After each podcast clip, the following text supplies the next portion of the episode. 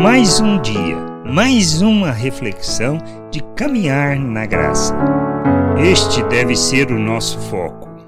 Mesmo que possamos desejar as coisas deste mundo, não podemos colocar o nosso coração nelas, e sim na missão que temos e que foi estabelecida por Cristo, como podemos ler em Atos, no capítulo 1, do versículo 6 ao 8.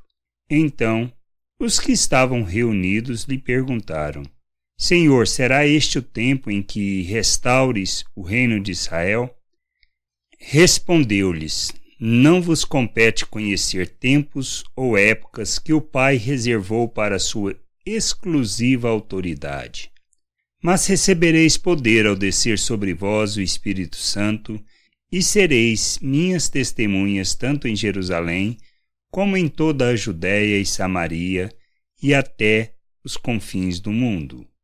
Nossa responsabilidade, tendo recebido o poder do alto, não é focarmos na restauração de Israel, muito menos em acharmos que será possível criar um mundo melhor por imposição de regras, mas termos a consciência que o nosso papel e foco deve ser levar a mensagem do Evangelho da paz a todos os lugares, a todas as pessoas, de maneira que, conhecendo a salvação de nosso Deus, vivamos neste mundo segundo os valores do Reino de Deus, cumprindo assim a grande comissão.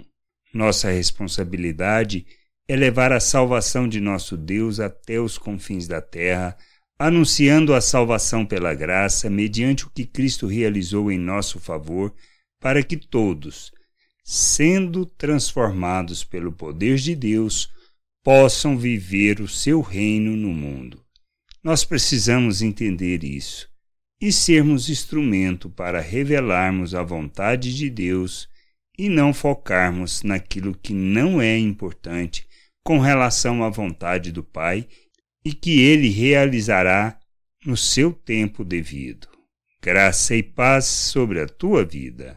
Amém. Você acabou de ouvir uma reflexão de caminhar na graça. Se você gostou, curta, compartilhe, leve esta mensagem a outras pessoas, para que elas também possam compreender e entender a vontade de Deus. E leia as Escrituras, pois ela é a base, o fundamento para você julgar tudo o que você tem lido e aprendido acerca da vontade de Deus.